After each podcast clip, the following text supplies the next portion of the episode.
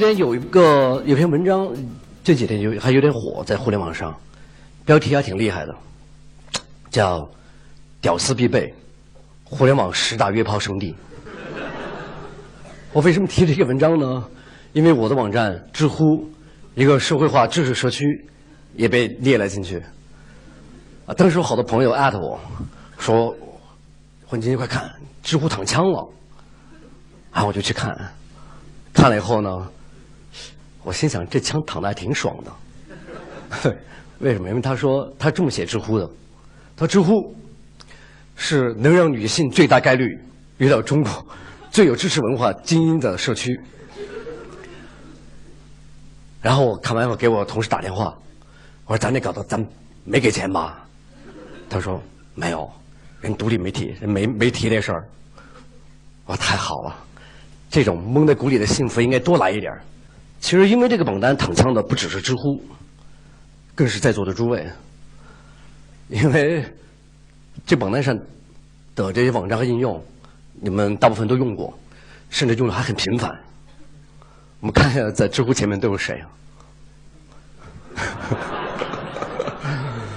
所以，全部是大家很熟悉的名字。然后这些网站都。都是每天用的哈，所以可见这个交友已经成为今天互联网的绝对主力应用。但其实真的是吗？就真的都是交友网站吗？我们知道他们毫无疑问都有交友功能，但是我们用豆瓣真的是为交友吗？我们玩微博也是交友吗？包括我们微信真的是交友吗？或者说，交友是我们真正的特别？核心的一个需求吗？待会儿我再讲到这个问，再再再回答这个这个问题。我来讲一个很常见的我遇到的一个我接收的疑问。经常有年轻的男孩小伙子过来问我一个问题，很常见一个问题，说我怎么样才能追到姑娘？我怎么样才能让姑娘喜欢我？然后，作为一个经历丰富的单身老男人，我说：怎么样让姑娘喜欢你？这个问题我帮不上。但是，但是我能够给一个建议，就是怎么样，姑娘会对什么人有好感？如果在座的女孩可能会会有感，会有一个同样的一个体会。就在女孩眼里面，其实很多男生，他们显得傻乎乎的，很大一个原因，是他们不会夸女孩。我想在这里做一个小的调查，跟在座诸位，在座的所有男生，在过去一年里面，有谁对身边的非女朋友的异性说过这三句话中的任何一句？只要说过一次的。可以举手。啊，什么？就是非非女朋友之外的哈。明白？其实，这这很正常的话。好，看见你们的手了，虽然很暗，也看得见。谢谢大家，你们可以把手放下了。对，这个数量超出了我的预期哈。谢谢你们，人类的，你们保留了人类文明的火种。其实夸女孩是一个。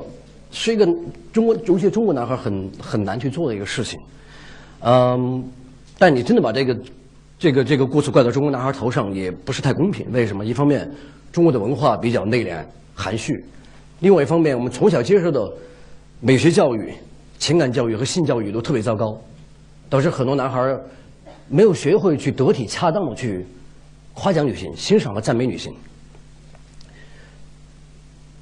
我不是在教大家把妹子。听起来很像，我我可我肯定不会承认的。我很讨厌“把妹”这个词，因为因为这个词把女孩物化了。我是希望大家能够意识到一点，就是我们真的有，我们还有很多可以向我们身边的人发出认可、发出欣赏的这样的行为，我们都没有做。回到刚才我先前我问的那个问题，交友是为什么？我们去发那么多照片我们写那么多心情，那么多感悟，这个写那么多视频，我们想要得到什么？如果我们想要认识新的朋友，我们希望从新的朋友身上获得什么？其实和刚才夸女孩的女孩这个是一样的，所有人都希望得到别人的欣赏和赞美，所有人都渴望得到别人的认可。当我们交友的时候，其实本质上也是做这样的事情。我们会倾向于把那些我们认可的人，我们想跟他跟他成为朋友，而那些和我们长期保持朋友关系的人，也毫无疑问的、无一例外的都认可我们。寻求认可，才是我们今天一切社会化行为的核心的动力。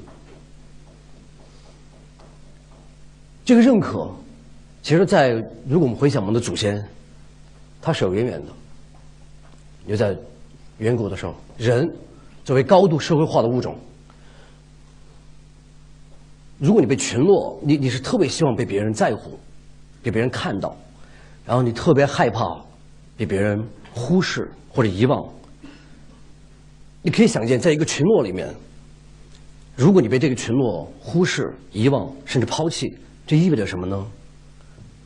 这意味着你很可能。遇到更大的机会，呃，有有更大的可能遇到天敌并死于非命。你有更大的可能分不到你应该分到的食物和保护。有更少的可能去接触到足够多的异性并完成交配。这是一只猴子，但我的同事说看不清这是猴子。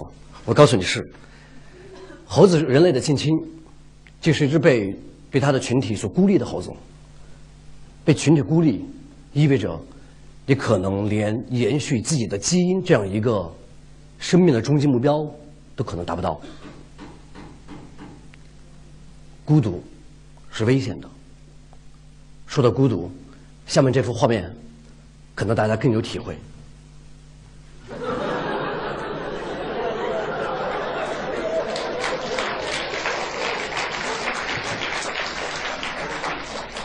很多人说，微信的创造者张小龙是中国互联网上最了解人性的人。是的，他深刻理解人对孤独的恐惧。寻求认可，是我们今天一切社会化行为的核心动力。我们可以去看所有的细节，都是在做这样的事情，自觉的或者不自觉的。这个截屏可能很多朋友很感兴趣，呃，很熟悉，但我不做调查了，你们不会举手的。我们为什么会女孩为什么会发八张照片放出来，漂亮的自己，各个方面的自己，有魅力的自己，为什么？我们希望别人看见我们的魅力。其实我用了一个女孩的一个这默默的账号的截屏，男孩也是一样。我有女孩朋友也说。你在陌陌之前不可能想象我可以看见那么多的帅哥在你身边。我们我们愿意别人认可我们。盖楼也是一样，可能图小了点网易的盖楼经典的，为什么参与盖楼？为什么你要跑到十七楼去留下那个言？按照那个队形，你希望在那个群体里面有安全感，你希望你成为他们的一部分，你希望看见哎。我跟他们在一起的，我我是其中一份子。当然还有看起来很拧巴的寻求认可的方法，比如发点照片给刘几手，看起来是被黑，但是我们在想象为什么会那么多人持续的前赴后继的去把照片拿给人喷啊？你其实你还是希望被别人在乎，被别人看到，你不希望被淹没在茫茫的。微博的四亿用户里面，还有个流行的词，最后这两个字，也是体现人们的认可。这个词是用来讽刺那些特别渴望获得自己得不到的认可的那些行为。但是我个人说实话，我特别讨厌这两个词，这两个字，因为什么呢？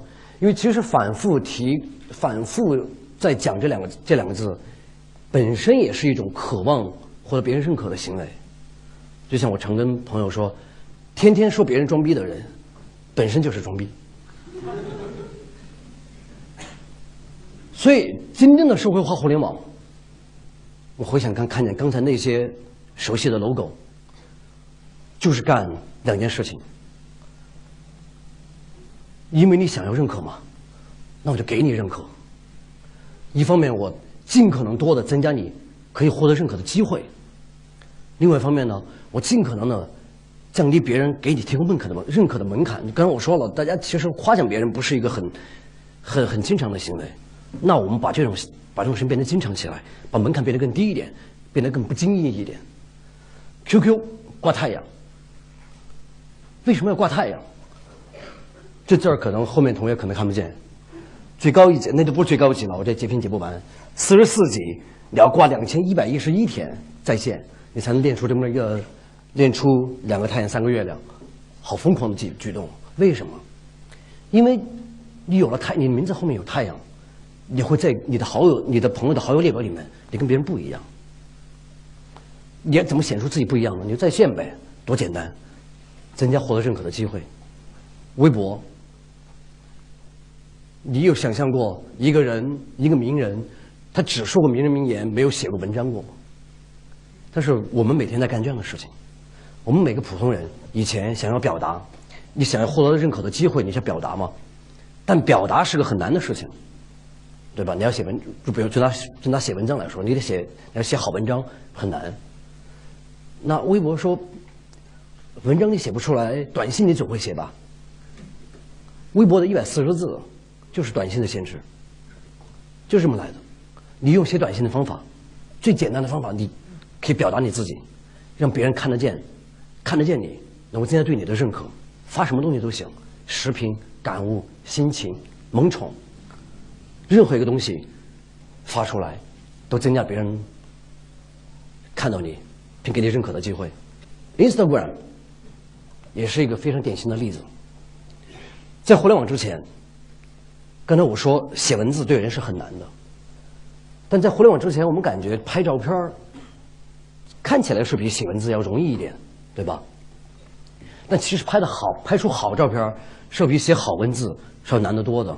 我们大家都上过作文课，但我们很少有人会上过摄影课。那拍照片拍好照片很难，Instagram 干什么事情呢？这个以十亿美元被 Facebook 收购的 App，我提供一组非常。漂亮的滤镜，任何一个人拍出的几乎任何一张普通的照片，加了我随便其中一个滤镜，就会显得非常专业。刚才讲增加获得认可的机会，同样的，我们都说提供认可不是一个很惯常的行为，那这些互联网产品也在不停的降在降低这个门槛。这个按钮。可能有的朋友熟悉，有的朋友不太熟悉，因为它不存在中国。Facebook 是是互联网最伟大的网站之一，它有很多非常了不起的创造，这就其中一个。这个 Facebook 的按钮叫 Like，它的中文版叫赞。Like 是干嘛用的呢？就是一个按钮。你在 Facebook 上加了好友，你加了好友以后，你好友见天发照片写心情。发这个发那个，你总不能就是每条你都去评价一下，这个成本第一，这个成本也很高；第二，说实话，咱们语言其实是很贫瘠的，我们也没那么多不同的词儿花里胡哨的去给你说，哎，这真好，那真不错。那 Face Facebook 说简单极了，你就给他一个赞就好了，对吧？发张照片赞一下，发个心情赞一下，说句话赞一下，简单吧？Face 你想想，Facebook 是没有这个按钮的。只有赞，提供认可好容易的。微博也是，微博刚才我说了，微博是个非常简单的让人去增加获得别人认可的机会，因为写写微博容易嘛。但是你写了微博，你也希望别人得认可，转发就是种认可。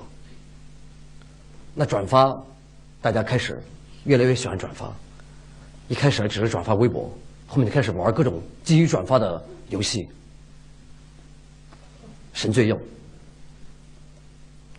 又是跟刚才大家了解的那个 app，还是陌陌，但是另外一个界面，降低提供认可的门槛，在陌陌之前，你有任何一个可能性，去看见漂亮的姑娘，像超市货架一样，一排一排一排在这面前，供你去欣赏、品头论足。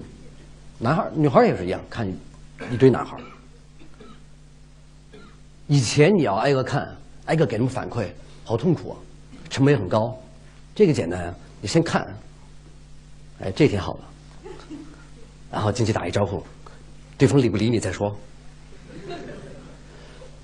所以刚才给了几个例子，都在说，互联网在不停的想借助大家这种寻求寻求认可的渴望。来，然后来激励大家的各种互动和行为。三年前的时候，我和几个朋友，我们有一个小的集体博客，当时有点还有点小小的名气，叫 Apple for Us。这是个集体博客，很多人都可以来写文章。后来，我们就觉得这个效率太低了，我们在想有没有什么办法，能够让更多的人可以参与到。好文章的创作中来，有没有什么办法能够降低这个参与的门槛，同时能够激励大家写更好的东西？不只是那十几个作者，有没有可能是十几万个，甚至十几个百万个？与此同时，在那个期间，我在我在创新工厂，那时候我做创新工厂的。投资经理，其实每天大部分时间干的事情是什么呢？到处认识有意思的人，去跟别人打听，跟别人学习，这是一个非常有非常好玩的一个过程。每天都在学习，说哎，这是怎么回事啊？那东西你们怎么做的呀？这个这个用户怎么成长的呀？这个点是怎么怎么设计的呀？每天都在学。然后我在想，其实每个跟我讲这些有意思的东西的、有意思、有价值的内容的人。他也没把这当成秘密，他并不觉得说不行，这不能告诉你，这是我的竞争核心竞争力。没有，大家都挺愿意分享的。然后我就很，我们就很好奇，说你能不能这东西分享出来，别跟我一个人听见，啊，好多人都可以看见。他说：“哎呀，写博客好麻烦的。”我说：“我说写那微博，他说又写的又太短了。”他说：“我说你其实其实每个人。”脑子里都有对别人有价值的东西，这些东西集体联合起来，还远远远远的没有放在互联网上。这东西都可以放上来。我们有什么方法能够激励这么多人，能把这东西放上来？一头我说了，我们作为一个博客的运营者，我们希望更多作者加入；另外一头，作为脑子里有东西的人，我们希望和我们一样的人。都能够更容易的去把脑子里东西放出来。OK，那时候我们看见 Quora 给了我们很多启发。延续刚才我们讲的这个社会化、互联网激发人们做的事情，不停的降低这个门槛，让你更容易得到认可。那我们就想，OK，这两个东西能不能联合在一起？我们能不能想个办法去降低大家去分享他们脑子里面的知识、经验？和见解的门槛，就能不能把这个东西能够更他他不会觉得那么痛苦的，就可以很容易的讲出来，然后让那些想要听到的人能够因此得到帮助的人能够看见，所以就有了知乎，就是我的网站，是一个问答网站，一个知识知社会化知识社区，他是一个医生，叫田吉顺。在杭州，他的微博名字叫零零零零零零，我是谁？啊，我是没有谁，非常普通的一个微博上的一个 ID。他在微博上写了三千条微博，将近三千条，然后现在有六百六百个粉丝。然后因为在一年多以前，知乎上有关于医患关系的讨论，大家可能有印象，那时候有。一个医学的医学生，哈尔滨，然后被被愤怒的患者给给杀死了。然后关于医患关系讨论非常激烈。那么他是个妇产科医生，分析分享了非常多关于医学常识，还有妇产科的方面的一些知识。他在知乎上到今天一共回一共回答了将近三百个问题，得到了将近一万个赞同。所以对比一下，如果说按照在微博上，你有三千条微博，你得到六百个粉丝，那你在知乎上你有三三百个回答，按照这比例，是不是你你就差不多有六十个粉丝呢？不是，他有一万七千人关注他，这个事情让我们特别的特别的兴奋，因为我们希望大家能够因为这种专业。的分享而得到认可，然后我们发现这种认可正在发生。这一万七千人还是专业的，而且各自在在各自的领域里面都还很优秀的人，给你得到的认可。同样的，也是在做知乎之前，我们觉得我们不可想象，在知乎以后我们看到的一些变化。刚开始因为人，这个人得到认可。好的内容、专业的内容得到认可。这个问题，什么叫对冲基金？看起来好死板的一个问题。维基维基百科上有，呃，但是有人提出来，因为他说还是太生硬了，看不太懂。你说什么样的人才会去跟别人去解释什么叫对冲基金？对于一个对冲基金的从业者来讲，他不可能上大街上找个公共汽车站，第一个人说：“哎，大姐，你对冲吗？”问你跟你跟你你在什么样的场合才可能去跟人分享这个东西？在知乎上，我这个截屏有意的截掉了这个回答者，只留出他的第就排名第一这个回答者的名字，他叫陈思荣，在纽约做对冲基金的一个人。他的回答在知乎上拿到了一千多票。如果上过知对知乎有点了解的朋友会知道，这知乎是个非常庞大的一个赞同票数字。有那么多人认可你的内容，而且知乎还有个有趣的地方在于哪呢？你想要回答的时候，你想要讲的时候，你不知道观众在哪儿。一起告诉我说：“基辛，有人有我们有观众了，你来讲一讲。”知乎做了类似的事情，因为我们的一个机制告诉你说这个问题已经有一千四百个人关注。你回答这个问题意味着什么？我们已经有一千至少一千四百个观众等着看你的，等着看等着等着看你分享。